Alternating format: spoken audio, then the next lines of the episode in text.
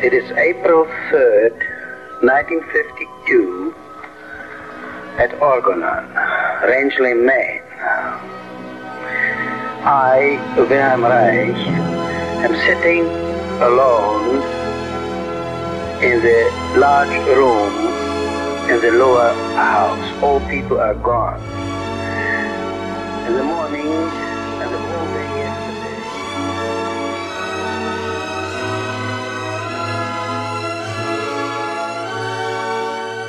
Orgon, Raixanos e Raixanas, aqui é o Felipe Salgado E aqui é a Ellen. e esse é o Terapia Raixana. Hoje, seguindo com a nossa série dos sonhos, está conosco a querida Maria de Melo. Dá um oi pra galera, Maria. Oi, galera. Muito bom estar aqui e poder conversar com você sobre sonhos e sonharmos juntos aqui do melhor jeito possível. Vamos nessa. né? Opa! Tô vendo que vai ser bom. É, Maria, tem, tem uma coisa engraçada que assim, eu sou um sujeito que gosto muito de música. Então, atualmente, sempre que dá, eu tô ou ouvindo uma música ou ouvindo um podcast. É, e desde quando a gente combinou e a gente conversou, né, de, de gravar esse episódio com você, é, tem uma música que tem ficado muito, porque eu também sou do tipo de gente que, no meio de uma conversa, às vezes tem uma frase ou uma palavra que me remete a uma letra de uma música e aí eu começo a cantar aquela música. E aí, lógico, tem uma música que, que remete muito a você, que é a música do Milton Nascimento, Maria Maria. É, Uhum. E antes, hoje de manhã, né, antes de quando a gente estava terminando de organizar aqui roteiro e tudo pra gente conversar, eu fui ouvir a música e fui prestar atenção na letra. E aí eu achei que mais ainda é- era uma música que, que cabia a você. E aí eu queria saber se eu posso citar um trecho da música que eu acho que tem muito a ver Claro. com você, com o que eu te conheço, né? Com certeza. Vamos lá. Maria, Maria, é um dom, uma certa magia, uma força que nos alerta, uma mulher que merece viver e amar, como outra qualquer do planeta. Mas é preciso ter manha, é preciso ter graça, é preciso ter sonho sempre. Quem traz na pele essa marca possui a estranha mania de ter fé na vida. É, e isso é muito. Maravilhoso. Gostou? É lindo. Milton é incrível, né? E aí tá Muito. tudo a ver com o que nós vamos falar hoje. né? E isso é muito a forma como eu te vejo, assim, dessa nossa história, né? O que eu te conheço. É, assim, vo- eu falei pra Ellen, a Maria, pra mim, é uma força da natureza.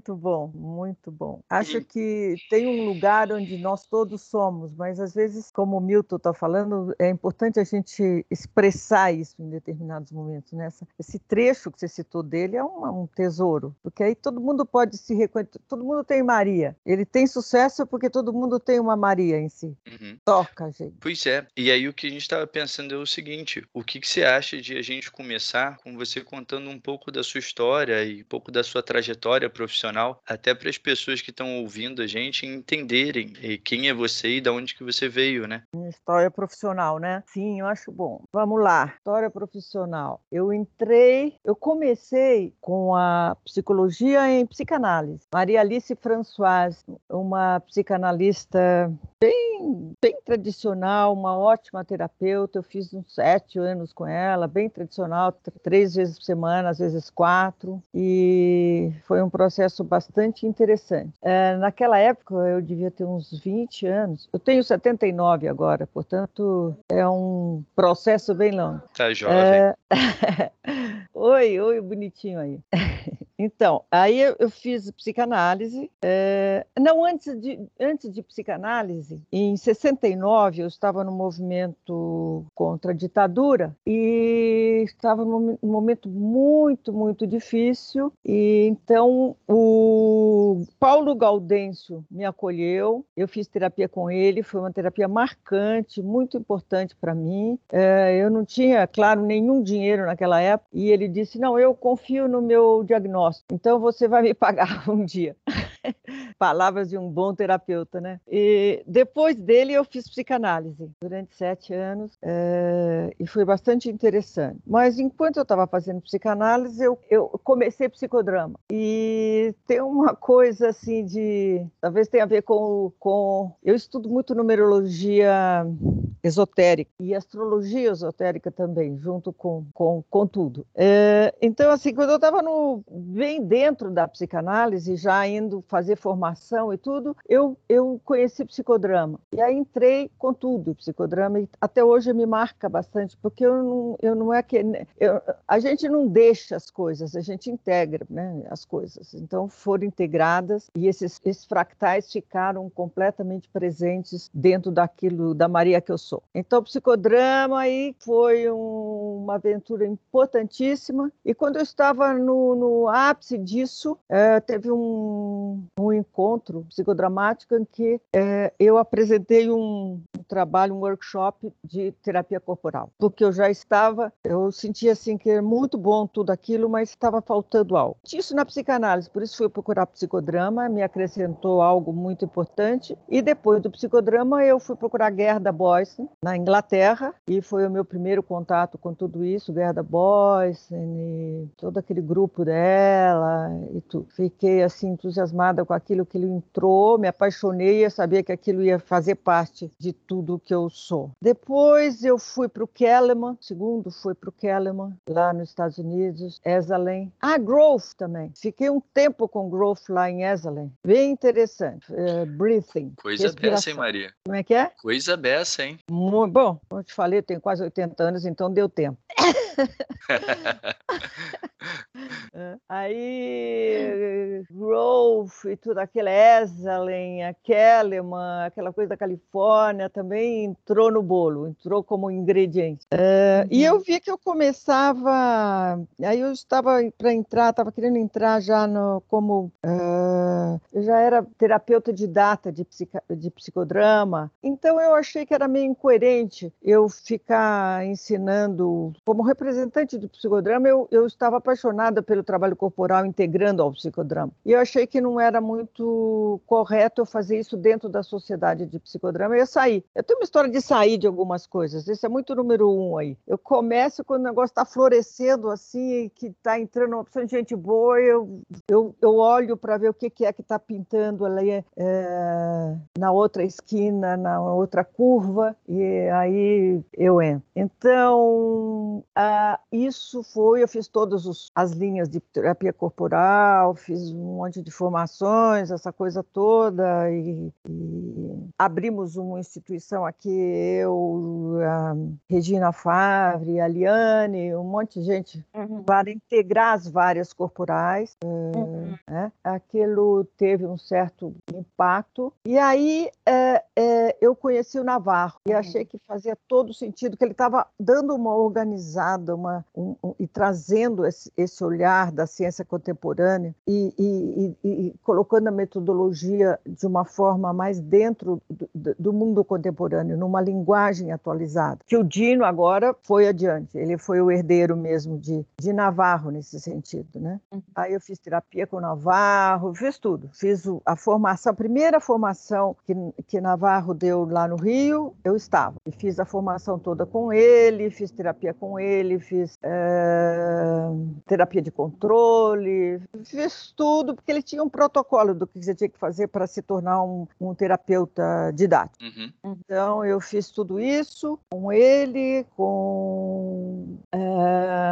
E aí, eu resolvi trazer a análise Raixana para São Paulo. Eu tinha um, junto com a Ivone Vieira e o Godoy, nós tínhamos o IP, que era uma instituição muito florescente na época. A gente tinha muito aluno, várias turmas e estava acontecendo muita coisa. Aí eu convidei o Navarro para vir a São Paulo e dar um workshop. Nesse workshop estava, por exemplo, a Mary Jane e o Aquiles. Uhum. E todo mundo estava lá, todo mundo da, de todas as linhas. Foi uma coisa importante. Introduzimos a análise Reichiana. Aí começamos a montar um esquema para abrir análise Reichiana. Uh, vegetoterapia, não se chamava análise Reichiana. O nome era vegetoterapia, carácter analítico. Levou uns três ou quatro anos e aí eu e Ivone resolvemos fechar o IP. Sempre essa, é, essa minha preocupação de fica aquilo que é funcional, que é negentrópico, e tira-se aquilo que não é. Então, ter o, o, então, ali era importante pegar toda essa força e colocar na vegetoterapia. Então, a Ivone, eu, a Ivone, o Godoy, uh, não, Godoy não veio para análise,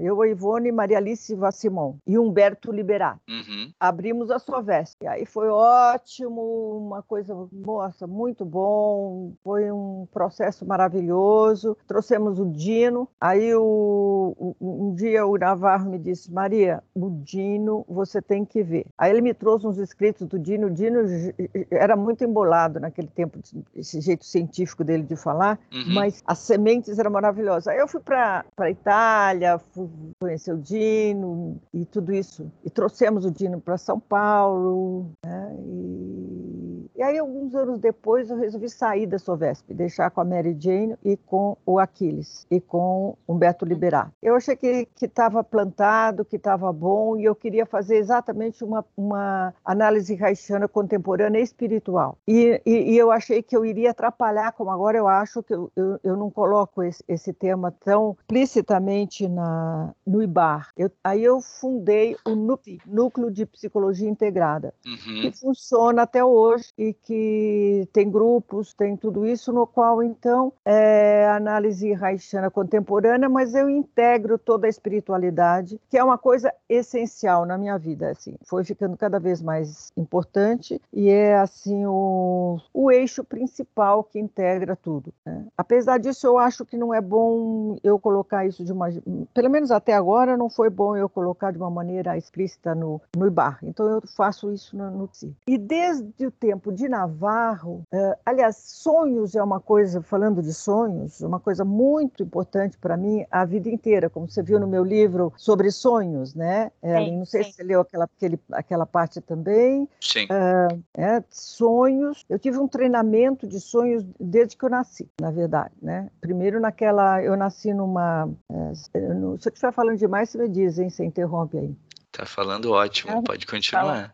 Sonhos. Então, eu nasci em Angicos, uma cidadezinha que acho que já nem tem mais no mapa, deve ter desaparecido. Era um pontinho qualquer na, no Cerrado Mineiro, perto de Curvelo, que era a cidade maior que tinha lá. Uhum. Então, era uma sociedade assim muito tribal e muito simples, aquela coisa boa da simplicidade do, do Cerrado Mineiro, daquele povo que o Guimarães Rosa tanto sobre, sobre uh, trazer para gente. Né? Durante sete anos eu estive lá. E, e dentro dos rituais da, da, do grupo, à noite a gente se reunia no terreiro, assim, todo mundo ficava ali numa roda. E uma das coisas que se fazia era contar coisas, contar causos. À medida que ia se adentrando na noite, que ficava escuro, não tinha luz, então ia ficando. Às seis horas da tarde já começava esse ritual, todo mundo parava de trabalhar, fazia o sinal da cruz e, e jantava. E aí a gente, quando era frio, fazia um foguinho e todo mundo tinha essa coisa de contar as próprias coisas e principalmente sonhos. Os sonhos eram mais tarde, quando já tinha estrelas, já estava tudo assim, o campo estava bom para os sonhos. E a gente contava esses sonhos e as pessoas ouviam, e depois vinham histórias, causos do, do, do, do que acontecia com as pessoas. Enfim, tinha um, um lugar de troca que me marcou muito. Então, por exemplo, quando eu tinha uns cinco anos de idade, eu tinha uma tia muito querida, muito especial, que ficou doente e na hora que ela morreu eu estava com ela, só eu estava com ela. Eu estava cuidando dela. Lá a gente começa a trabalhar cedo, tá? Não tem seu servicinho, eu estava lá cuidando dela e ela morreu na minha frente. E eu vi essa coisa da morte assim, de repente ela não estava lá. Uhum. Foi uma coisa que me que me marcou muito. Eu nunca tinha visto. Eu lá a gente lidava muito com a morte, tinha ah, os anjinhos. A minha casa naquela ocasião já estava no começo começo da cidade, então todo mundo que morria lá no sertão mesmo vinha para nossa casa, ficava na mesa. Então eu tinha esse contato com as pessoas já mortas. Mas o processo de ver morrer foi aquela foi a primeira vez. E eu fiquei meio impressionada, fiquei bastante impressionada com aquilo e isso levou acho que uns, sei lá, não sei, me lembro muito dos tempos, mas um tempo, dias, não muito tempo, uns dias, 15 dias talvez, duas semanas. Aí eu tive um sonho que essa uh, tia Joaquina me aparecia e falava: Minha filha, por que, que você está chorando tanto? E por que, que você está me procurando lá no cemitério? Eu não estou mais lá, eu, tô, eu moro atrás da lua. E aqui está muito gostoso e muito bom, mas você fica chorando tanto eu fico preocupada com você. tal. Fica bem, eu também vou ficar bem, vou cuidar das minhas coisas, qualquer coisa assim. Acordei outra. E nessa noite, a minha mãe, inclusive, sabe, como uma boa terapeuta, ela era uma, uma pessoa muito incrível. Morreu com 99 anos uh, de doença de Chagas, que quando ela chegou em São Paulo diziam para ela que ela ia ter só 8, 5, 6 anos de vida, porque ela chegou com 40 anos. Ela, e ela respondia para os médicos: Não, doutor, eu ainda tenho muito filho para criar, Deus não vai deixar isso, não, Deus é que sabe. E não é que ela morreu com 99,5? Muito bom, né, cara? Uma, um, um, ela parecia um, um, pé de piqui, assim, uma coisa muito forte. Mas aí ela avisou, me lembro perfeitamente dessa noite, que ela falou: olha, a, a Lica era o meu apelido. Ela tem um sonho para contar para gente hoje, importante, com a tia Joaquina. Eu contei e eu, a recepção foi muito importante. O contar ritualizou aquilo e aconteceu uma coisa comigo e com todo mundo. Alguém que ouvia, alguém que, um grupo que dava importância, que ouvia, aquilo integrou. Uhum. Não tive mais problema com a tia Joaquina, estava claro para mim, resolveu o trauma completamente. E assim foi, quer dizer, essa coisa do sonho se repetiu. Eu tenho histórias e histórias que eu poderia contar. Foi importante já naquela fase. E assim foi o resto da vida. Foi um caminho de evolução importante, muito importante para mim. Então, quando eu já, quando eu estava em psicodrama, eu já trabalhava bastante os sonhos, bastante mesmo, antes sempre. Mas em psicodrama foi um momento muito importante. E com o Navarro também, tanto que um dos, dos capítulos do livro dele, é, do primeiro livro dele, fui eu que escrevi e foi sobre sonhos. Né? Perfeito. Nessa é, visão. Exatamente, é, e esse sonho que você traz explicita muito bem isso. Antes, queria só apontar uma coisa, eu achei muito interessante quando você disse que você nasceu numa, numa aldeia tribal, né? E é, essa experiência de, ao cair da noite, as pessoas se reunirem para conversar. É, no meu mestrado, eu tenho estudado a, a vegetoterapia e, logicamente, eu tive que entrar na parte da, da sociedade, da organização da sociedade, né? Porque, como para Reich, a base da neurose está nesse modelo de sociedade que a gente vive, em algum momento eu tive que discutir um pouco sobre isso. E e, essa experiência de, ao cair da noite, a, a comunidade se reunir para poder conversar sobre causos e histórias, é, é um elemento que existe nas descrições tanto de Malinowski, dos trobriandeses, quanto do Levi-Strauss, é, com algumas tribos indígenas de, dos povos originários aqui do Brasil. Então, é, isso é muito interessante, interessante. porque é, é, de fato esse tipo de organização, né? Então, muito legal. Hum. E, e você aí, viu que é uma energia que veio do planeta, porque ninguém ensinou um para o outro, né? Nós, isso. É natural. Exato, é isso. É, é, um, é, um, pouco da nossa organização natural, né? Isso se dá. É, e aí, quando você estava falando do livro do Navarro, é, esse foi o primeiro contato que eu tive com você. Na época que eu ainda era um jovem estudante de terapia haitiana e de vegetoterapia, eu li esse livro do Navarro é, e li esse capítulo sobre os sonhos e me chamou muita atenção, porque normalmente dentro da psicologia a gente tem o viés da psicanálise análise com relação à interpretação dos sonhos. É como se os sonhos eles fossem só uma expressão de algo. E nesse seu texto você traz esse elemento que foi inclusive um, que está presente nesse sonho que você contou, né?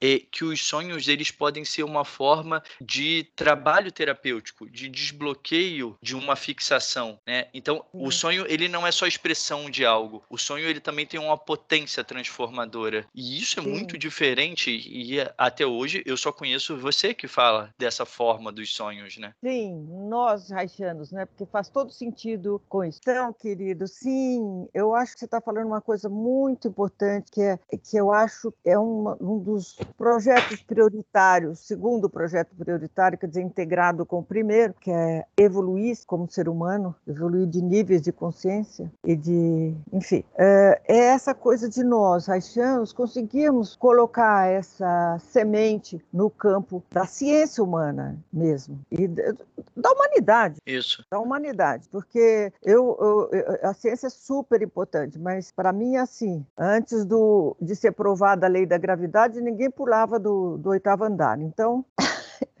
Enfim, né? É, é, então, assim, os sonhos que antigamente, na antiguidade, é, tinham essa importância que você é, vê nessa sociedade primitiva, as pessoas tomavam até decisões políticas importantes baseadas em sonhos, né? Todas as culturas. E na época de Cartésio, né, de Descartes, a gente precisou uh, polarizar num outro movimento e aí o sonho perdeu parte do poder que ele, que ele tinha. E, e isso fez muita falta, porque esse, é, essa, esse diagnóstico que hoje a gente, dá para a humanidade, é, pra, para a, a humanidade líquida que a gente fala, borderline, quer dizer, num, o afetivo, o tórax, a possibilidade de integrar a mente com o coração, ficou bastante prejudicada. Foi valorizado apenas os caminhos da mente. Sim. Foi importante, na minha opinião, na, termos conseguido isso, a amplitude da mente, tudo isso não é que foi ruim, foi bom. Uma coisa boa cresce e está ótima, como, como o movimento da vida. Nasce e cresce, mas depois entra em entropia para que outra nasça. Sim. Morre para que outra nasça. Então, eu acho que, felizmente, nos últimos anos, é, nos últimos 50 anos, começou a surgir de novo essa busca pela interiorização. Né? Então, aí os sonhos estão voltando cada vez mais. E nós, haitianos, temos que colocar, eu gostaria muito de, nessa conversa, te conseguir dizer para você, e junto com vocês dois, a gente construir e passar uma ideia de como é que é esta forma haitiana de trabalhar sonho. Uhum. Uhum. Isso é, gostaria. Sim. Como é que é? Nós temos que passar isso adiante, que eu acho que é uma coisa que a gente tem que entregar para as pessoas, uhum. para a psicologia, para o mundo. Sim, é, é, é interessante isso que você estava falando, né? O próprio processo de, de organização da nossa ciência ocidental, desde Descartes, né? É, quando Descartes propõe lá o discurso do método, é, o que ele está propondo é uma ruptura com aquele pensamento dogmático e religioso. É poder é. trazer o humano de volta para o centro da vida dele. É, na época, a razão e os pensamentos eram expressão disso. E eu concordo profundamente com o que você diz. Algo que veio como um processo criativo, como um processo expansivo, em algum momento foi capturado por, pela nossa dinâmica, pelos aspectos não saudáveis da nossa cultura e passou a ser só a mente e, e desconsiderar o corpo e desconsiderar as emoções e o coração. E, e aí eu concordo com você. A discussão de uma ciência haitiana é, não pode cair nessa esparrela de se tornar uma ciência é, neutra ou uma Árida. ciência isso asséptica e dissociada do que a gente tem de mais humano que são as nossas emoções. Uhum. E aí quando uhum. você traz os sonhos e até essa própria discussão de, de espiritualidade, de incluir isso ou não, é, existe espaço para espiritualidade, existe espaço para as emoções é, dentro da ciência, se a gente considera uma ciência humana. Uhum. E aí tem uma coisa, claro, tem uma coisa que é muito legal no seu livro, logo no início, que você fala disso, né? Que o ser humano ele foi perdendo essa capacidade de, de perceber os seus sonhos, de, de, sonhar e de lembrar dos seus sonhos, dormindo e acordado, é, muito por esse processo de ter que se tornar muito racional é, e muito diretivo e muito é, é, é isso, né? Cético. E aí quando eu estava lendo essa parte, eu pensei, caramba, tem um tempão que eu não lembro dos meus sonhos. Essa história de mestrado tá realmente mexendo comigo. Foi batata. Eu deitei, dormi e a partir desse dia, Maria, eu voltei a lembrar dos meus sonhos. E eu sonho muito. Eu entro muito em estado é, de sono REM, então eu, eu sonho muito. E aí, todos os dias de lá para cá, eu tenho lembrado de sonhos, lembrado de sonhos maiores, sonhos menores. Teve uma noite que eu sonhei que eu tava com a Ellen e a gente tinha que correr atrás de um trem. Então, uhum. tem, tem uns sonhos muito divertidos, assim, é, são, são empolgantes. É, e eu tenho estado mais, mais calmo. A dissertação e a produção da dissertação ela tem podido estar mais organizada. Eu queria te trazer isso, porque já foi uma intervenção do seu livro em mim. Que legal isso, porque isso é o que realmente acontece. Quer dizer, você estava, você falou mestrado, tal, quer dizer, frequentemente um dos motivos pelos quais a gente não lembra dos sonhos, porque todo mundo entra em sonho REM, todo Todo mundo sonha, uhum. a menos que ele esteja doente dá um puta problema se não tiver sono REM, o momento uhum. do sonho. Aliás, é... bom, enfim. Agora, tem gente que lembra e tem gente que não lembra. Tem vários motivos pelos quais isso pode acontecer. Quem sabe a gente pode chegar a isso, porque é um, uma coisa que interessa as pessoas. Mas um dos motivos é esse chamado exaustivo de correr atrás do trem, talvez. Não estou olhando o seu sonho, mas a gente anda correr. Tem muito trem para a gente correr atrás aqui na 2021 uhum. E, e, já faz tempo, né? Então a gente fica coloca tanta energia no fora que não sobra energia de alguma forma, digamos assim, a sua alma, o seu eu superior, a sua consciência maior, fala: bom, esse cara está tão atrapalhado aí com a, com a vida dele aí no, no, planeta que vai atrapalhar a gente se a gente passar para o cérebro. Deixa a gente fazer o serviço aqui, quando ele puder ouvir, ele ouve, sabe? E, e toca. Uhum.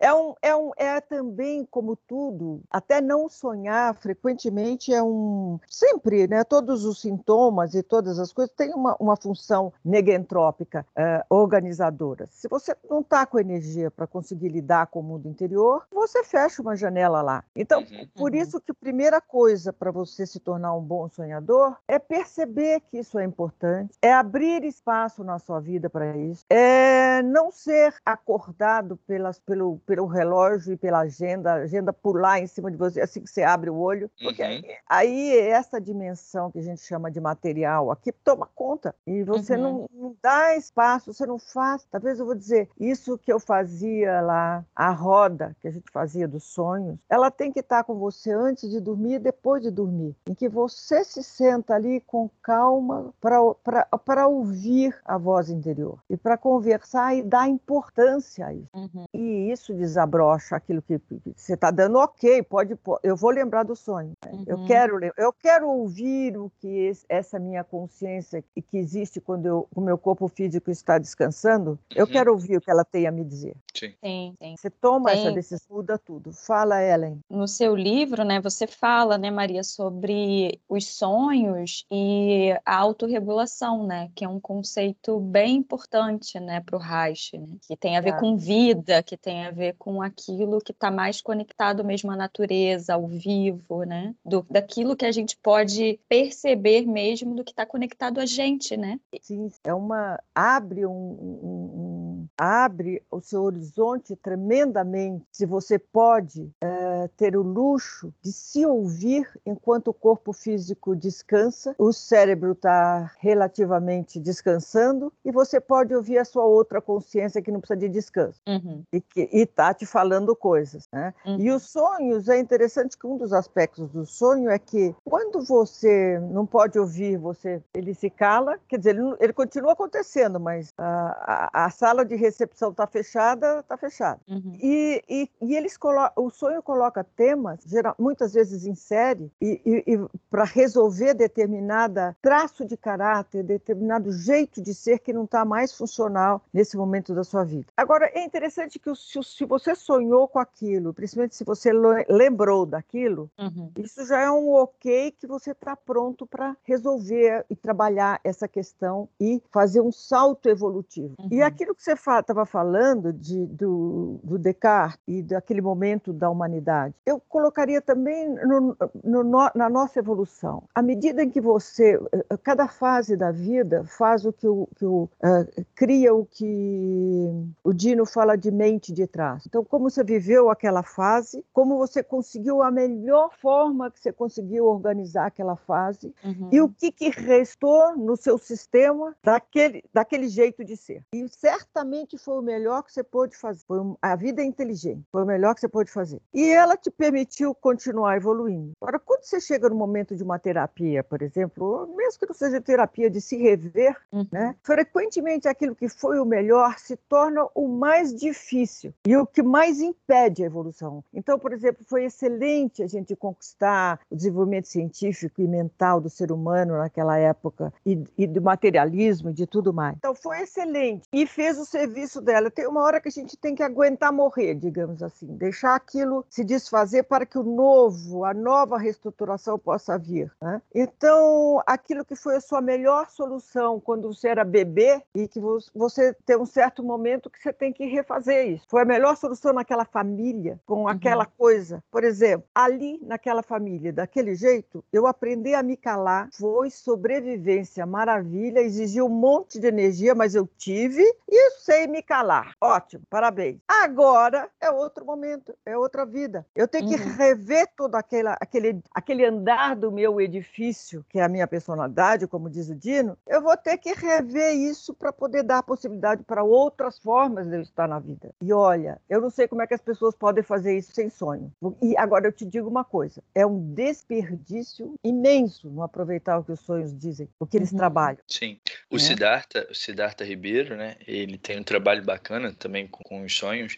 E uma das coisas que ele diz é isso. Tem um aspecto dos sonhos é, que tem a ver com esse aprendizado nosso, que tem a ver com a gente sonhar sobre coisas que ajudam a gente. Isso ajudou a gente biologicamente, ajudou a gente a sobreviver enquanto espécie. É, e o que você está trazendo de uma forma ainda mais é, evoluída, né? Ainda mais é, emocional, é que de um ponto de vista das emoções também a gente não poder olhar para esses sonhos, a gente também perde a possibilidade de um aprendizado com relação a gente, né? Uhum, uhum, uhum. É verdade. Então, uma cena qualquer do sonho tá te mandando uma mensagem. Né? E, as, e à medida que você se torna bom sonhador, as coisas ficam de uma complexidade incrível e vai aumentando, vai pedindo mais sabedoria sua para ver, para sentir o que, que é aquilo, né? Enfim, acho que eu acho um pouco difícil dizer qual é o método uhum. que a uhum. gente usa, mas vamos tentar? Claro. Sim. Acho que a ideia é essa. A função aqui do podcast é exatamente a gente poder levar é, informação,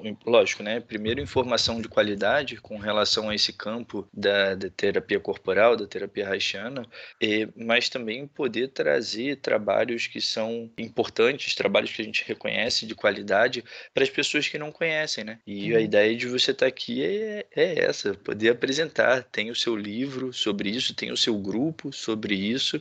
Então, manda aí, a gente acompanha. Eu vou tentar nós três construirmos isso, porque quando a gente está falando de um método que não é só mental, a gente não pode ficar só nas palavras. Tem uhum. que vir, não é só o, o neocórtex que está dirigindo, a gente também tem que trabalhar. Isso é o que eu tento transmitir no livro o tempo todo. Uhum. Então, se a pessoa traz um sonho, depende da a, a prosódia, a forma como você trabalha o sonho, isso é muito haitiano faz toda a diferença. Então a gente não interpreta o sonho. Uhum. A gente, pelo menos, pode ser que você interprete, mas não no começo do processo. Uhum. Você, por isso que no, no, livro, por exemplo, eu digo, por exemplo, um exemplo a um, aquela pessoa que chegou e trouxe um sonho. Ah, tinha um, um cachorrinho que tinha um uhum.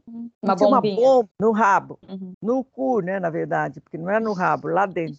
Por que que foi? Ela chegou e disse: ah, ah tive um sonho meio bobo. Uhum. Ah, só uma coisa. Isso ela já está me dizendo, como ela disse, que foi um sonho meio bobo. Ela já se afastou fisicamente. Ela está me dizendo muita coisa. Está me dizendo é um sonho difícil. Eu prefiro achar que ele é bobo. Eu não quero olhar. Então, se eu chego para ela com uma linguagem, com uma linguagem cortical, uhum. não, olha, eu acho que não existe nenhum sonho bobo. Esse sonho deve ser muito importante. Afinal de contas, tem um, um uma bomba que vai, enfim, aqui eu estou uh, agredindo, eu estou ameaçando, eu estou ameaçando crítica, eu estou uhum. afastando, eu estou, na verdade, essa, é, é, esse jeito de ser dela reflete o que foi a família dela. Uhum. Então, na família dela, é, eu estaria repetindo exatamente o, o, o o traço de caráter que fez ela aguentar que deixem bomba uhum. nela. Uhum. Eu estou sendo ameaçadora, eu estou sendo cabeça, estou sendo. Olha, inclusive aí a minha postura física vai ter que se organizar no pescoço e eu estou aqui em cima do rei do bacalhau. Uhum. Agora, ali, o que, que eu fiz? Eu tentei transmitir isso assim, em vários tipos de sonho. Qual é a postura, qual é a posição que você, como terapeuta, e você, como pessoa, também tem que, que, que, que cuidar do seu sonho. Portanto, eu digo para não entrar com essa cabeça toda, com julgamento, uhum. pressa, com nada. Então, por exemplo, essa menina, eu disse: ah, interessante, tá? Servi um chazinho, mudei de postura, deixei a coisa solta. Tá, mas conta, conta, conta, conta o sonho. Tá, então ela foi contando, tal, não sei o quê. E a gente vai entrando limbicamente, não é mentalmente, limbicamente. Uhum. Então, no momento que até a energia mais regredida mesmo. Teve um certo momento, por exemplo, que às vezes fica uma coisa meio psicótica, digamos assim, sob controle. Eu não estou psicótica, mas eu, eu, eu conheço a dança, eu sei dançar uh, na, na abertura total, porque a psicose é uma, tem um aspecto da psicose que é a pessoa está com excesso de abertura, ela não consegue focar, portanto, Sim. mas mil possibilidades. Eu até costumo, né? você concorda com isso? Perfeito. Eu, então, às vezes, por exemplo, eu, eu dou um exemplo nas minhas aulas de se vai fazer um churrasco, aí você fala com a pessoa que tem o primeiro andar do edifício, que a gente está chamando de psicose, do edifício que é a personalidade, muito atrapalhado, vamos chamar isso de psicose nesse momento. Uhum. Então, e, e, no segundo andar, um oral, e no terceiro andar, um neuromuscular mais masoquista, e assim a gente vai. Então, nesse churrasco, você fala, vamos fazer um churrasco? O psicótico fala, ah, sim, a gente pode fazer um churrasco, que podia ser também um bacalhau, e uma feijoada legal. Quer dizer, ele abre impossivelmente e não consegue integrar. Uhum. O oral apresenta essa coisa do desejo muito forte. Eu quero uma feijoada com aquela linguiça que tem na moca. Ele dá o desejo, porque é aquilo que ele ficou bom nisso. Uhum. Né? O masoquista vai lá e começa a fazer a listinha para fazer compra e, enfim, e, e nunca acaba. E, e, corre o risco de nunca acabar de fazer a listinha. Uhum. É, ficar no toque de como faz e pega isso. Aí chega o fálico e fala: Bom, gente, será que essa lista vai lá, compra um jeito mais uh, eficiente possível de comprar, vem, dá para o masoquista fazer o churrasco, e no final, e no final, a gente está começando a deglutir aquilo, fala, eu falo, escuta, gente, vamos logo com essa feijoada, porque com essa, com essa, com essa, com essa coisa, vamos a sobremesa, porque, enfim, vamos ficar aqui o dia inteiro. Quer dizer, ele não consegue usufruir. Cada um com seu traço de caráter. Isso vai apresentar-se sempre no sonho. Qual é o traço de caráter que o sonho está te falando que dá para trabalhar agora? Uhum. E ele te coloca a prosódia que você tem que entrar. Então, por exemplo, com essa menina que eu, que eu cito no sonho, nesse, nessa coisa que eu estava falando, estava me convidando para uma coisa muito solta, psicótica, oral, sem compromisso. A gente toma um chá, sem pressão, uhum. sem pressão. Aí o sonho foi se abrindo, ela foi lembrando do sonho, tal, tal, tal, tal. E depois eu perguntei: você quer que a gente mexa nisso? Vamos mexer? Era uma pergunta mesmo, não era uma pseudo pseudo-pergunta que, mesmo que ela dissesse não, eu iria mexer. Uhum. Até porque num momento como esse, a intenção do terapeuta é, vai ser sentida pelo paciente, né? Total. Principalmente. Que é o traço de... Por isso que nós falamos de contra-transferência corporal. Uhum. Né? Porque a gente, quando a situação se apresenta, já mexe com seus traços de caráter, já define uma determinada postura. Então a gente pede que o, o, o, o, o terapeuta tenha consciência dos seus próprios traços de caráter, para que eles conversem entre si para que ele perceba qual é o melhor lugar, posição que ele tem que ficar ali naquele momento daquele sonho, para que aquele sonho possa desabrochar e possa crescer e a pessoa possa entrar sem você empurrar e sem você hum. puxar. Ao lado, uma postura de estar ao lado, ao lado, é uma postura totalmente diferente. Eu não puxo, eu não empurro, eu fico ao lado. Pode ser que tenha algum momento que eu empurro, mas é lá na frente. Uhum. Se precisar, uhum. mas ao lado, olhando com os olhos dela aquela janela que o sonho está abrindo e fazendo perguntas. Se for para dizer o que você sente, é o que eu estou sentindo. Será que é? Olha, e aquilo ali? Quer dizer, numa comunicação que hoje em dia se chama de não violenta. Uhum. Que dá interpretações e palpites, pode. Não estou dizendo que sempre é assim, e um uhum. bom psicanalista que dá boas interpretações não está fazendo isso, mas a maior parte das vezes as interpretações são usadas fora do setting terapêutico de uma forma violenta. Isso acaba com o sonho. O sonho exige delicadeza do campo que a gente está, do campo energético. O que, é que vocês acham? Ellen, fala aí, Ellen. É, lendo, né, você, principalmente esse capítulo que você relata os sonhos de alguns pacientes, né, algumas pessoas que você atendeu, eu tive muito essa sensação mesmo, Maria, que você está falando, de que você estava ali no campo, o que implica muita disponibilidade, assim, né, alguma disponibilidade e uma conexão mesmo, é estar ali com aquela pessoa, né, que é isso que a gente pode chamar de contratransferência, que a gente pode chamar de campo, né, enfim, e que você estava ali, você estava acompanhando e, e, e tinha também algo de uma curiosidade, assim, real, né, verdadeira, honesta. Oh, é, é verdade. Conta, é, me conta aí, porque eu não sei, porque se você parte, como terapeutas, né, se a gente parte do princípio que a gente sabe muita coisa e que a gente está ali para desvendar algum, alguma coisa, né, que o outro não sabe, isso, isso é importante até certo ponto, né, da gente ajudar, poder dizer, tá, mas vai lá, vamos lá juntos. Algumas coisas a gente sabe sim, mas a gente não invadir, né, porque isso. se a gente acha que a gente sabe muito, a gente pode acabar caindo, né. Jogando as suas coisas em cima do outro, né, nesse, não é um momento, é o momento de você entrar na pele do outro e acompanhá-lo e, e deixar que o olhar dele se amplie. E talvez tenha um outro momento em que você vai entrar com o teu olhar verdadeiramente, sinceramente. Sinceramente. Isso. E na hora correta que você não está indo, botando a sua coisa em cima da coisa do outro. Né? Sim, sim, sim. Isso é muito importante, a posição e a relação, né? Nós estamos falando da relação. Uhum. E sabendo que a relação a gente projeta as nossas contratransferências de traços, que mesmo que você não fale, aquilo que você está sentindo passa no campo, que é um traço. De, a, os traços conversam. O paciente vai saber perfeitamente que você ficou com raiva daquela coisa. Portanto, se você ficou com raiva daquilo que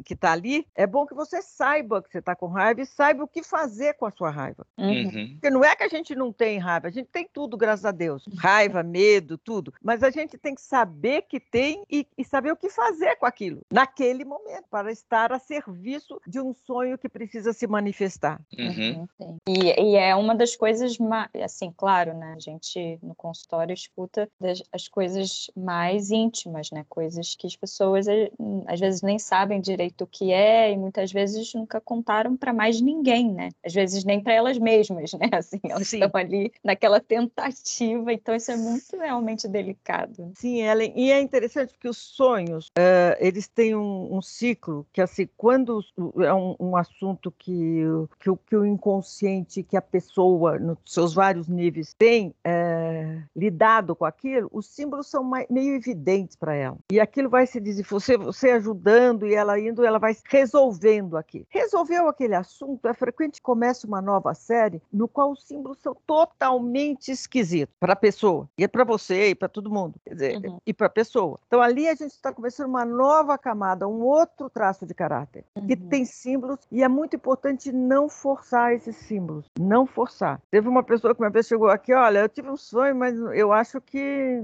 não deve ser meu, esse sonho deve ser do vizinho que caiu lá, que veja, tem nada a ver.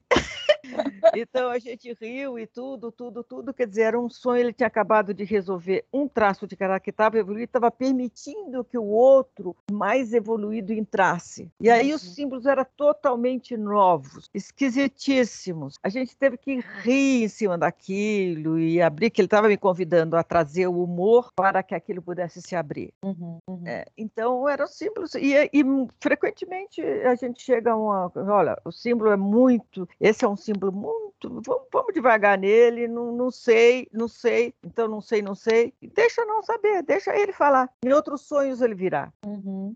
É. é muito legal isso, tudo que, que você está trazendo, né? E desde o início, quando você traz até como questionamento que o trabalho que você tem hoje é um trabalho que inclui também a espiritualidade, né? E que isso cabe em alguns lugares e não cabe em outros. É, e agora você traz, né? Que lidar com o sonho é um, um necessita uma forma sutil de poder lidar com isso, senão os sonhos fogem. E, e o trabalho do Reich, conforme ele foi avançando no, no estudo e no, nas pesquisas dele, ele foi chegando cada vez mais no que a gente chama de ergonomia, que é uma ciência sutil. É a parte que os Reichianos conhecem menos, é a parte que as pessoas eh, usam né, para tentar difamar e criticar ele, dizendo que ele se tornou louco, que ele começou a falar de uma tal de energia.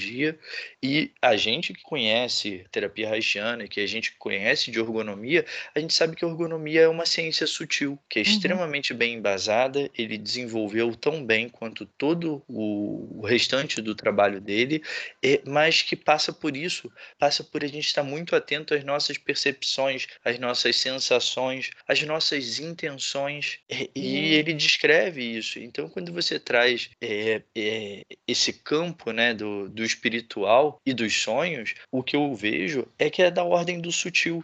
E, e é uma pena a gente ter se afastado disso no nosso mundo, né? Um mundo tão máquina, tão racional, tão muitas vezes tão duro, uhum. e aí a uhum. gente perde essa dimensão. Então, é, eu, eu, acho que tem tudo a ver, assim, eu tô só acompanhando aqui e aprendendo a beça. Sim, veja, é, é isso que você está falando é super importante. Quer dizer, uh, quando você tem um. Uh, a, a psicologia se propôs a trabalhar a personalidade, o corpo físico, aqui na minha linguagem, o corpo físico etérico, o corpo emocional e o corpo mental. Tanto que na flecha do tempo a gente considera da momento que você entrou nessa vida, a concepção, aqui eh, na análise haitiana da concepção, até o momento em que você morre. Isso sempre como possibilidades, esse caminho inteiro como possibilidade de evolução da personalidade. Né? E eu penso também numa continuação depois e no antes. E eu penso em que o primeiro movimento, que nós temos níveis de consciência. Então, por exemplo, qual o primeiro momento em que você se torna um bípede humano nessa encarnação? É o momento em que você toma consciência do seu próprio eu num determinado nível, que é na amamentação lá pelos quarto, quinto, sexto meses, em que você, no olhar da mãe, você se apoia para poder voltar para o seu próprio nariz e saber de si. Na hora que eu descubro o outro ali para mim, eu descubro eu. Uhum. Esse é primeiro movimento de consciência. E depois virá outros. Na hora que você fica de pé e que você se percebe, um, um, um, você tem condições de olhar o horizonte e, e, e, se perceber, quer dizer, o único bicho que ficou de pé, aí você tem um contato com o céu, com a terra, amplia seu horizonte de consciência, é um outro nível de consciência. E, uh, e esse nível é infinito. Essa que é a verdade. Esse, esse nível é infinito. E então, quando você pensa, por exemplo, como, como eu penso penso em termos espirituais que existe, além desses quatro corpos, eu estou pensando em corpos mais sutis, com níveis de, de consciência mais amplos, outras possibilidades uhum. e outras identificações. Por exemplo, eu tenho trabalhado muito com pessoas uh, velhas. Não se fala mais isso que é feio falar, é idoso. velhos, a gente, a gente tem um tempo de. As pessoas que percebem um certo momento que as pessoas têm, nós somos muito mal preparados para lidar com o morrer, com o envelhecer. Né? Nós temos que ser jovens, bonitos, etc. A cena é para esse. E a velhice, uh, o corpo físico certamente está entrando em entropia. A partir dos 20 anos ele começa a entrar em entropia. E quanto mais você vive, isso depende de como você está, inclusive lidando com seus níveis de mais altos, porque às vezes você pode envelhecer mais ou menos, depende. Por exemplo, hoje eu, com quase 80 anos, eu trabalho tanto quanto eu trabalhava aos 30, mas eu me canso menos, porque hoje eu sei que não é só a minha mente que está fazendo as coisas, sabe? Uhum. Eu sou também canal da minha alma, de outros corpos, de sabedoria que está por aí ou não. Isso que se não rolar, não rolou também, não é como era nos 30 anos que não rolou e, ai meu Deus, o, o, o... quer dizer, o ego está junto comigo e é muito bem-vindo, mas não é ele que dirige o carro. Uhum. É, é, uma, é uma inteligência superior que eu posso chamar de eu superior, posso chamar de alma, é uma inteligência superior e mais sutil. Então eu penso que a, a, a eu fico com uma sensação que a, a ciência fica com um pouco de medo disso, de, de, de pensar em energia e corpos sutis, porque minha interpretação, é baseada em mim mesmo, que a gente fica com medo de cair na, no misticismo da Idade Idade Média e se perder. Uhum. É? E tem alguma coisa a ver. Eu costumo dizer que, não foi eu que disse essa frase, mas eu gosto dela e nem sei mais quem disse, mas que o, a diferença entre um santo e um, e um louco uhum. é que o uhum. louco se afoga nas mesmas águas que o santo consegue nadar. Uhum. Então, quer dizer, a gente corta as coisas mais básicas, mais uh, complicadas, porque para gente, pra gente e, e, e, fica muito vivendo no castelo. Tem um, um, sonho, um sonho que eu relato no meu livro, uma americana que vivia, que, tá, que, que sonha que está num, num, no último andar do prédio. E no contato comigo, ela começa a perceber, no contato durante o processo, ela começa a perceber que o peso de estar no último andar só, porque ela tenta descer, aí ela tenta descer, porque ela começou a sentir o gostoso, o sabor do límbico, do afetivo, da conexão, mas ela fica com muito medo de desagregar. Então ela tem, mas aí ela está já seduzida por esse caminho, tenta descer e está fechado o terceiro andar, uhum. pescoço, e ela não tem saída para baixo. Aí ela pega uma ponte que dá num outro prédio que a gente depois ela mesma viu como é, interessante. Eu gostaria bastante que, que as pessoas lessem esse livro. Acho que a gente tem uma conversa boa para fazer, porque aqui eu estou falando resumidamente, mas enfim, ela consegue uma ponte que é a nossa relação. Com essa ponte, ela sai do pescoço e vai até o andar de baixo. Uhum. Aí ela entra pela porta normal das pessoas. Era uma pessoa condenada, digamos assim, a ter sucesso e a, e a ser the best of the world somente e ficar lá em cima e não poder usufruir. E, e o sonho veio depois de uma conversa que nós tivemos que, que foi muito límbica, muito afetiva, muito. que quebrou alguns padrões dela de, de, de censura mental, de julgamento. Ela sentiu a dança. Uhum. Algo dentro dela sentiu a dança e sentiu a saudade da dança. Uhum. Então, na relação, ela pegou uma, uma carona para ir para os andares de baixo. A gente fica com medo de. Acho que a ciência, nós, nós, pessoas, ficamos com medo, e é perigoso mesmo, ir para o muito sutil e pirar em cima disso. Mas renunciar a isso já não, tá, não dá mais. Uhum. É... Principalmente depois que você chega uma hora em que você já fez essas coisas, já fez o, o que você tinha que fazer, já ficou rico, já, já enfim, aqueles projetos do ego. E aí, e agora? E, e aí, voltando um pouco pro, pro livro, né, Maria, que, que o título é A Coragem de Crescer, né, é, em que você traz esses relatos de sonho, fala muito sobre a questão dos sonhos e fala muito sobre a coragem, né? Eu acho que no livro inteiro a sua narrativa assim me, também me dá essa sensação, né, de uma coragem de perguntar, uma coragem de se disponibilizar, uma coragem de encarar algumas coisas, né? Assim, perceber que tem medo, perceber que tem receio, perceber que tem é, dificuldades, travas, impedimentos, mas vergonhas, é vergonhas, mas poder ir, né? Assim, poder se disponibilizar, assim. E, mas aí eu queria que você falasse um pouco assim, como que os sonhos, né? Essa questão dos sonhos se conectam com essa, com a coragem, né? Com essa potência que isso tem. Sim, sim, Ellen. Olha, tem muito a ver. O momento que você fala, eu quero saber de mim inteiro. Eu quero me encarar. Eu quero me aceitar por inteiro, né? Como uh, quero aceitar minhas merdas, esses sonhos que não tem banheiro, sabe? Não tem banheiro, não tem descarga, eu tenho que ser só ouro, merda não. Quer dizer, eu quero, eu quero me abraçar inteira, a pequenininha dentro. Eu sou uma pessoa forte, bem-sucedida, e eu quero abraçar aquela pequenininha que tem ainda dentro de mim esperando um abraço, que não recebeu ainda nem de mãe, nem de pai e que sou eu que vou ter que dar agora. Com a ajuda de uma outra pessoa, dentro de uma relação que a gente espera que a relação terapêutica ofereça o campo que viabilize a coragem. Dificilmente, sem relação não existe, porque a, a relação cura, a relação dá o caminho. Né? E aí você pode fazer essa relação com você mesmo e, e, e ir em busca dessa coragem. Um momento da vida que você, você fala: Bom, eu quero saber de mim, eu quero saber de mim inteira, eu quero viver essa vida. Né? Esse, quando eu escrevi esse livro, já faz acho que mais de 20 anos, era um momento desse tipo, em que aí dei uma virada imensa na vida. Né? Uhum. Se fosse, eu estudo muito astrologia esotérica. Se fosse falar disso, eu diria que era uma hora do leão, de eu me afirmar,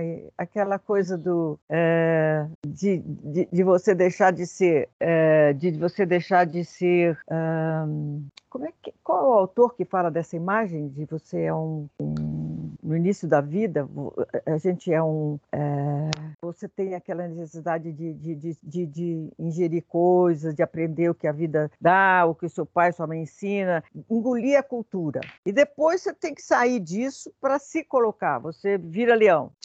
Esqueci o nome Olha, dele. Eu não sei. É, Maria. É, assim falava Zaratustra.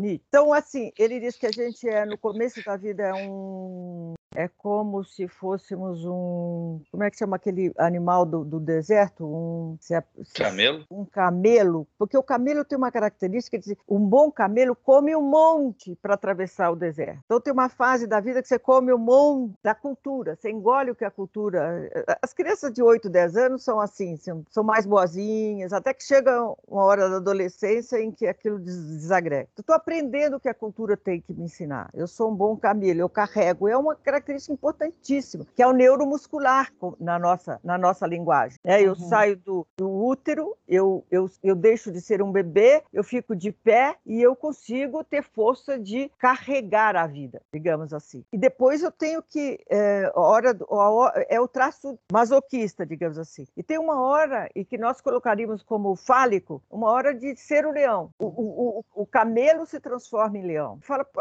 cadê meu território? Eu quero ser rei do meu território território. Uhum. Eu vou enfrentar, não vou ficar só carregando esse cara que está aí nas minhas costas. Eu vou, eu vou, eu vou sair dessa. Uhum. Essa é a energia do signo de leão. Ah! E aí o le... tem outra hora que o leão se transforma na criança divina. Se você fica só leão, você fica fálico a vida inteira. Sempre, é meu território, cadê, cadê? Você parou. Eu mato, eu brigo, eu arrumei uma espada, eu tenho, eu atiro. A gente precisa disso, mas eu costumo dizer que você precisa sim ter uma espada, mas você precisa ter bainha e que você só consegue depois. Você, uhum. você, coloca ela na bainha quando não precisa ser usada e usa quando precisa. E não fica uhum. cutucando a barriga de todo mundo toda hora. Uhum.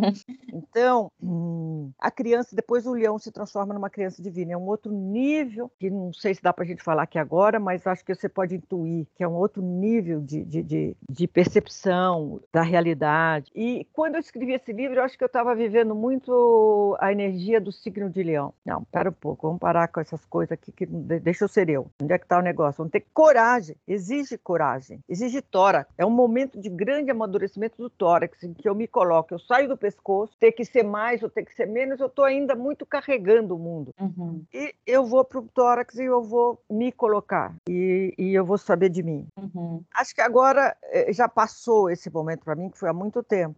Eu uhum. acho que até como terapeuta. Tem uma, uma pessoa que, que, que fez uma, uma sessão comigo, uma conversa inicial comigo, Cinco anos depois, ela voltou e falou: Olha, eu não tive coragem, eu achei você muito brava. Sabe? Esse livro tem uma coisa de muito profunda, não é profundo o livro? É... Eu li Sim. ele de novo agora quando vocês me convidaram. Eu falei: Meu!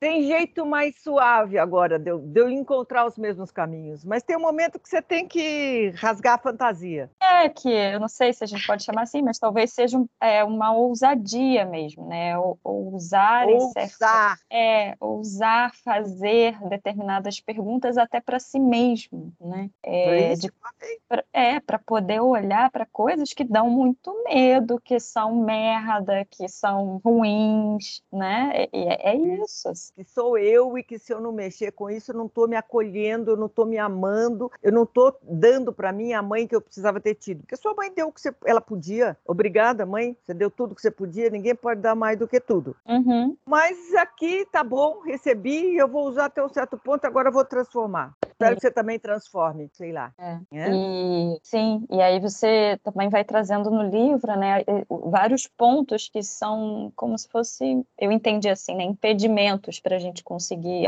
é, buscar, né, mais isso, uma coragem, uma ousadia que é preciso para se conhecer ou para se relacionar, né, para estar nesse mundo de uma forma mais saudável, mais viva, mais autorregulada, né. Você fala da questão da ingenuidade, você fala da questão da, ah, da restituição, você fala da questão do, ah, mas foi sem querer, né? Você fala da questão da, de, de tipo, né, quando você se desimplica, né, daquela situação, se desresponsabiliza, mas você fala da, da culpa também, desses impedimentos, né, que a gente tem tão arraigado, às vezes muito pela educação e pela cultura também, né, que vão impedindo a gente, né, de uhum. enxergar. Isso mesmo, são traços de caráter que fizeram um, um efeito importante naquela fase da vida, mas que agora agora são disfuncionais. Para você se tornar alguém inteiro e maduro e, e conseguir níveis de consciências mais altos, mais sutis e, e não ter medo de pensar em, em, realidades sutis. Não ter que ficar enclausurado no material por medo de, de se perder no sutil. Uhum. Hum? O que, que vocês acham?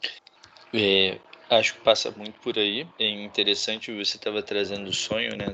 Estava contando o sonho da, da, sua paciente lá dos Estados Unidos. É, durante muitos anos eu atendi uma moça, que é isso também, profissionalmente muito bem sucedida, mas muito racional. E ela, pela história dela, ela teve que desenvolver todas essas características, né? Muito pragmática, muito racional, é, muito objetiva. E aí eu lembro que te, um, o processo terapêutico dela passou muito por um, uma questão de desses sonhos. E o primeiro sonho que ela trouxe, que foi uma série, e foi muito bonito acompanhar esse processo dos sonhos e acompanhar o processo dela. É, e aí o primeiro sonho era que ela estava num prédio, também, você contou do prédio, eu lembrei, no alto de um prédio, e era onde ela estava. E esse alto do prédio, ele parecia uma loja de departamentos, uma loja dessas de decoração. Então era um, um o ambiente todo era muito bem decorado, muito organizado esteticamente, mas ele era frio e não tinha tinha ninguém. Então era isso, era tudo muito arrumado, muito organizado, e ela se viu sozinha. E ela chegava na janela e olhava lá para baixo e ela via que tinha um monte de gente na calçada. É, mas ela estava sozinha, e aí ela falou: Bom, então eu preciso descer. E aí ela começava a descer as escadas, e conforme ela ia descendo, essas escadas elas iam ficando mais escuras e, e com limo, e até que ela chegava num lugar em que tinha muita água, e era uma água suja, e que ela não conseguia passar. E o processo terapêutico dela, e, e cada vez que ela trazia um sonho, é, tinha um salto na terapia uhum. dela. E o processo terapêutico dela passou por ela se aceitar e aceitar muito do, do que a gente entendeu na época, né? Que eram esses aspectos emocionais, eram, eram os sentimentos dela, era tudo que ela sentia, a mágoa, ela tinha muita mágoa do passado passado. Então, é, ela, ela sonhava que ela entrava num cômodo e o cômodo estava inundado. E ela ia para os uhum. lugares e os lugares estavam todos cheios de água. É, e o processo passou por ela poder aceitar as emoções, aceitar a mágoa, aceitar a tristeza. É, e poder estar tá junto com isso que durante muito tempo foi tratado como feio e sujo, né? Sim, sim, sim. É interessante, quer dizer, uma, uma das coisas que a gente poderia pesquisar nesse sonho, quer dizer, tá é dentro disso que você está falando mesmo, uh, e eu talvez fosse interessante você pesquisar para aprofundar isso, talvez o fato de que ela estava no topo, como a minha, minha paciente também, no mental, se resguardando, porque não conseguia ter estrutura para entrar dentro de si, deprimir, etc. Ela está buscando exatamente ter mais estrutura para poder entrar dentro de si. E no, no sonho ela vai descendo e ela entra no mundo das águas, que é o intrauterino, quer dizer, ela vai do andar de cima, provavelmente uma fálica, e, e, uhum. e desce, ou uma masoquista também que carrega o mundo. Depois ela desce para o oral, já começa a ter água ali, que são emoções que não, que não, que não estão tendo uh, processos normais de, de, de transitar, por isso vazam pela parede, está tudo entupido. Uhum. E aí uhum. ela chega na água, que é o intrauterino. Que, o que, que é o intrauterino? É o medo de uma depressão maior. Então, uhum. Então, ela está certa de ficar lá em cima, porque ela corre o risco de se entrar no peito, encontrar um vazio e se entrar na barriga e um vazio de uma criança que não foi olhada, porque a mãe não conseguiu, o pai não conseguiu, e entrar no, no, no abdômen, que é as marcas intrauterinas, a grande depressão, o vazio. Ela está pedindo nesse sonho que você, na relação, e por ser o terapeuta, o cara especializado nisso, e também é, através da relação, se ajude ela a conhecer esse edifício todo, a poder dar para esta esse bebê é, de, oral de, no, na época na fase de amamentação o uhum. olhar que ela não teve e lá embaixo a energia que ela não teve, o calor que ela não teve, porque ela obedecendo o esquema da família ela se tornou uma pessoa como é, é parecido, esse é um esquema bastante parecido, ficou uhum. preso no mental, no fálico e, e perdeu o sabor da vida. Sim. Então ela está fazendo uma proposta terapêutica fantástica ela está dando todo o diagnóstico. Os sonhos, qualquer sonho, se a gente for olhar assim, assim, dar o diagnóstico da pessoa naquele momento e dar os caminhos que, você, que a pessoa, é, que, como é o sistema que está te, te, dando a sugestão do caminho, você é mais seguro, porque se você numa terapia, como a gente fazia, inclusive antigamente, dentro de terapia corporal, a gente falava, vou trabalhar o primeiro andar do edifício, o intrauterino, primeira fase da vida. E aí eu ia com um negócio para trabalhar aquilo. Eu vou trabalhar a segunda fase da vida, que é a oral, ou a terceira fase da vida, que é o Édipo, ou a quarta, enfim, ou os 17 anos de idade, cada fase se colocando. Você decidia que você ia trabalhar aquela, mas hoje em dia a gente não faz isso. A gente faz o diagnóstico, como é que é o edifício inteiro.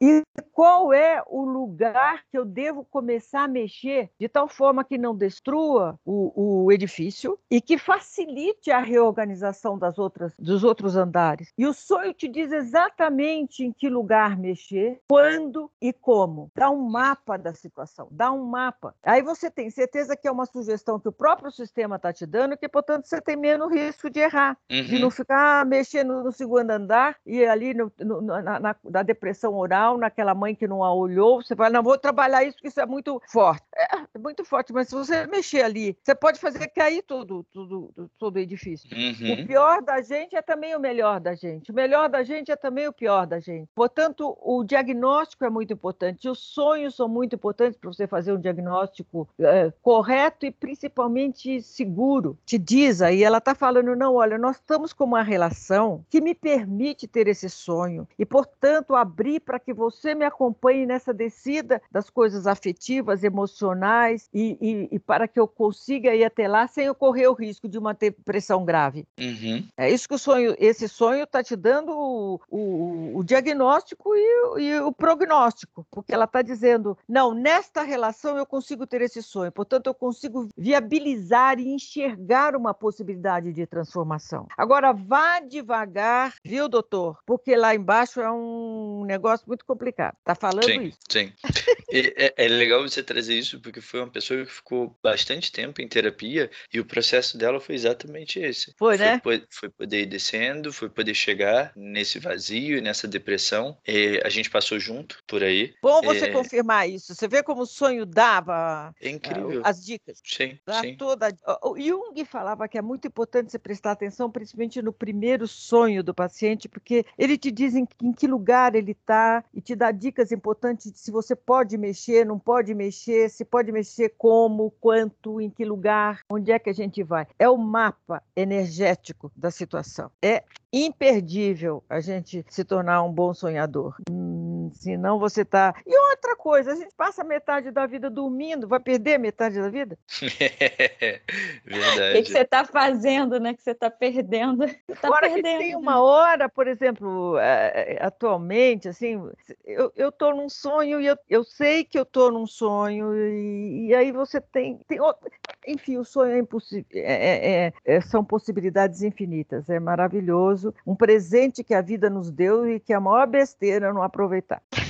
Sim. É, eu lembro também, Maria, que tem é, mais para o fim do livro, eu acho, que você fala, né, da, da é como se fosse assim do racional, né, da parte é, tem a mente, tem o coração, né, o afeto, o tórax. e tem a, é, e tem a intuição, né, assim, é, que eu não entendi muito bem, mas eu entendi, não sei se está certo, eu entendi como algo que está para além, mas que integra. Eu não sei se é maravilha. Bem... Eu vou te dizer uma linguagem mais clara, assim, de que temos a mente uhum. que nos, nos foi dado nesse planeta, só nós temos essa mente, que é uma capacidade de consciência de si e, portanto, o um nível mais elevado de consciência, ter consciência de si, maravilhoso. Descartes é, ajudou a desvendar tudo isso, tal, etc. Mas a mente, é, se o pescoço tiver muito rígido, quando eu falo pescoço rígido, estou falando do traço de caráter de, de, de, um narcisismo disfuncional em que você é condenado a ser mais que os outros o tempo todo e tem que se segurar. E essa é a ponte, e, é, e o pescoço é a ponte para o resto do corpo, principalmente para o coração, hum. para o tórax. E o tórax é o lugar da identidade. Até criança pequenininha, né? Você,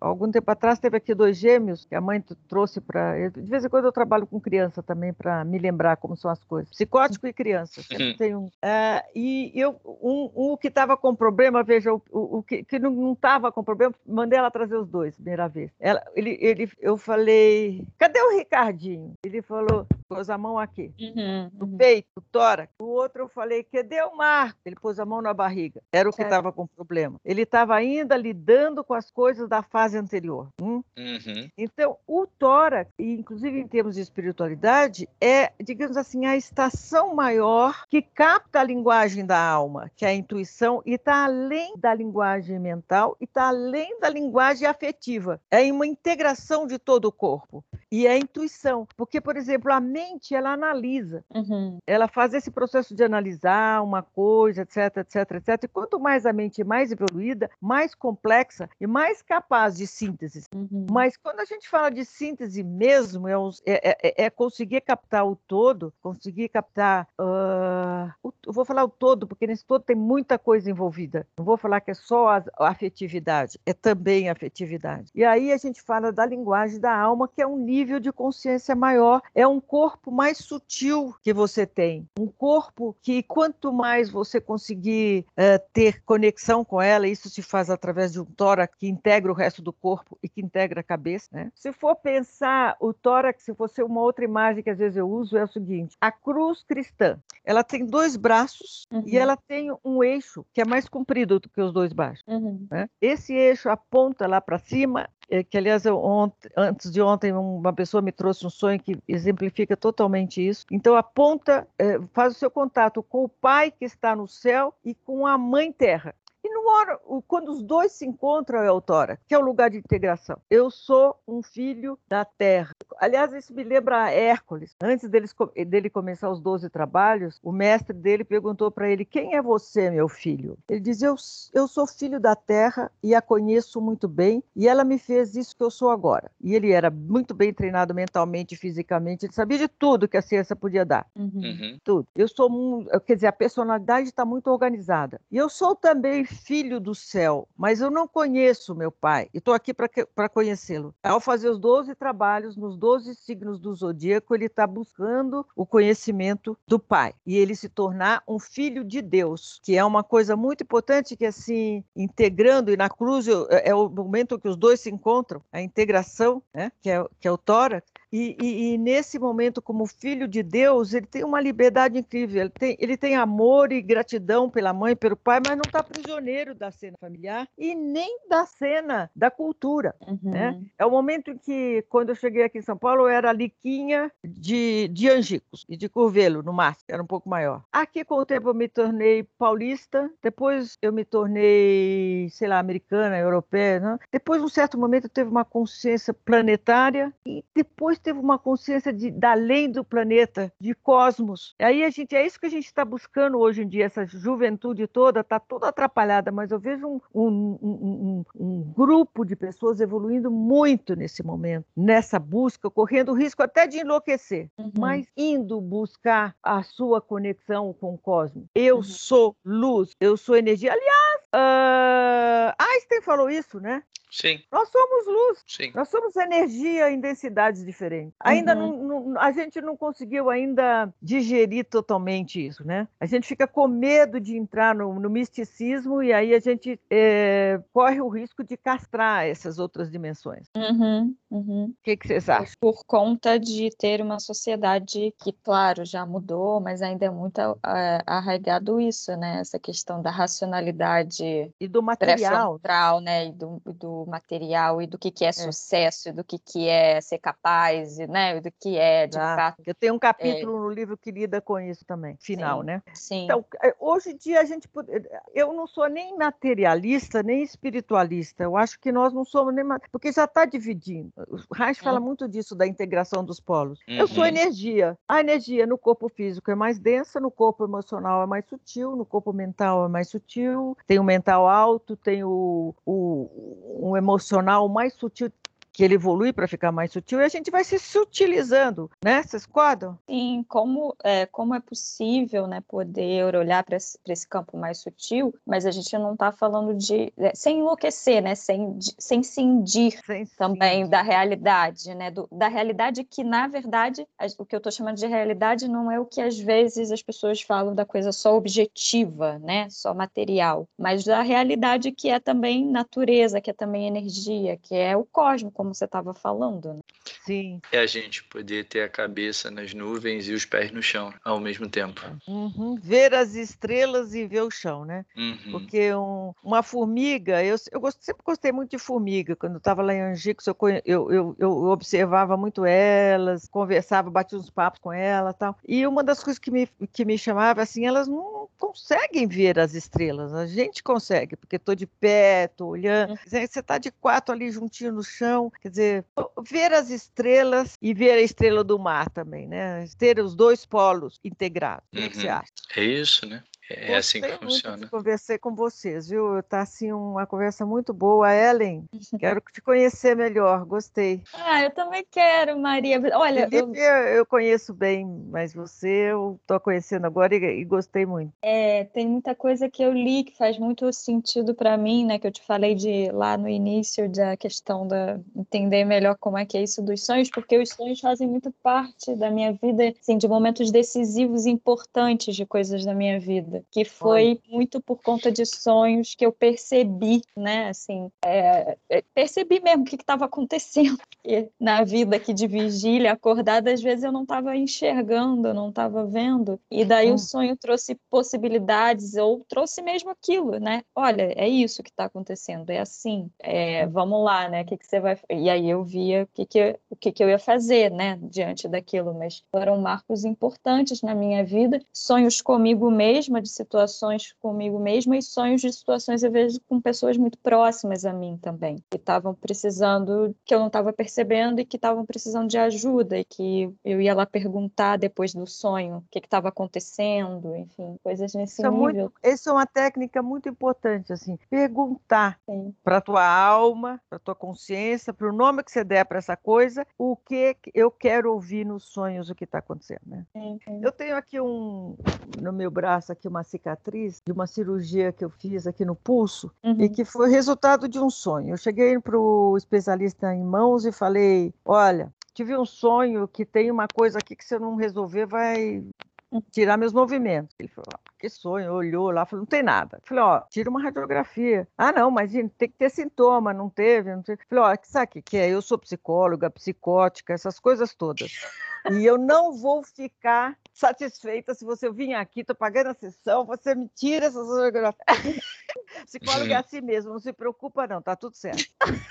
Aí ele tirou e tinha um, um ossinho que estava vaziozinho, era pequenininho, pequenininho. E ele estava com um problema, ele estava oco, estava uhum. só uma casquinha. E ele falou: Putz, meu, se você quebra esse ossinho, vai te dar um maior problema. Vamos operar já. Tirou um pouco do osso daqui e colocou lá dentro, encheu a casquinha lá. Depois ele falou: Mas que história é essa de você? Eu falei: ah, esquece, isso é coisa de psicólogo.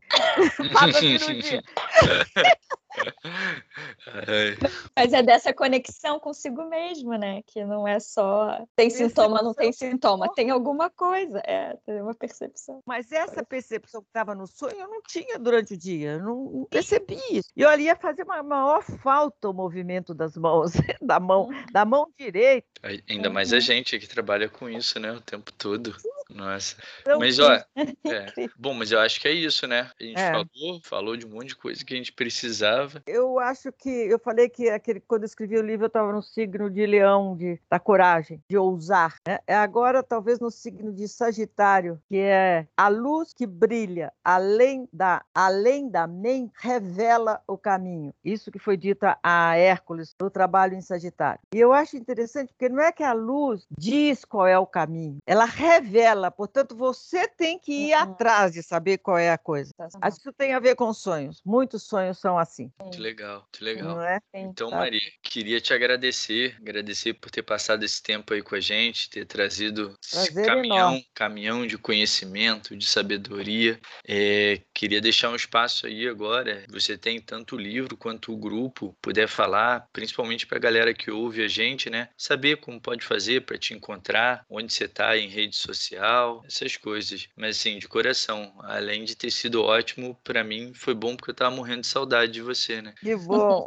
eu também, eu também. Olha, o, o livro chama-se A Coragem de Crescer, Sonhos e Histórias para Novos Caminhos, é da editora Ágora, e você encontra nas livrarias. E, e, e também você pode é, procurar no site www.mariademelo.com.br. Lá tem todas as indicações e fala também dos meus grupos, é, grupos de sonhos. Eu tenho grupos de sonhos que pessoas tra se trabalham através dos sonhos e um que eu gosto muito, uns três que eu gosto muito, que, que é para uh, médicos, psicólogos e pessoas que trabalham com gente através do sonho. Uhum. É muito bom. E supervisões normais que trazem sonhos e trazem outras coisas. Enfim, uma alegria muito grande falar com vocês. Adorei conhecer a Helen. Ellen. O H é legal, viu, Ellen? Um dia eu te digo sobre o H. Ah, legal. Meu filho também tem H no nome. Primeiro, primeira ah, letra do nome dele também. É, foi um prazer te conhecer, Maria. Maria, como eu, mas também como eu disse, lendo o livro, eu sentia que já me sentia próxima já. Eu achei muito incrível a linguagem que você usa, assim, me senti, eu acho que é isso aproxima mesmo. Eu tive sensações lendo e foi muito bom, assim, muito bom. Agradeço por você ter vindo aqui conversar com a gente hoje e espero realmente poder te encontrar novamente. Esse é o meu desejo. Amém. Amém. Você sabe que eu escolhi escrever o livro nessa linguagem de gente para gente uhum. e não numa linguagem de psicólogo, papo de psicólogo, porque para colocar o papo de psicólogo também dentro da vida. Então, não, não, escrevi para psicólogos, escrevi para pessoa é, Ellen. E para pessoa Felipe. Tá Sim. bom, meus queridos? É Adorei. Maria, um beijo é, grande para você. Tomara que logo, logo a gente possa estar junto presencialmente de novo, né? Amém. Se Deus quiser. Um beijo grande, Maria. Maria, Maria, é um dom, uma certa magia, uma força que nos alerta. Uma mulher que merece viver e amar como planeta. Maria, Maria, o som é a cor, é o suor, é a dose mais forte e lenta de uma gente que ri quando deve chorar e não vive apenas aguenta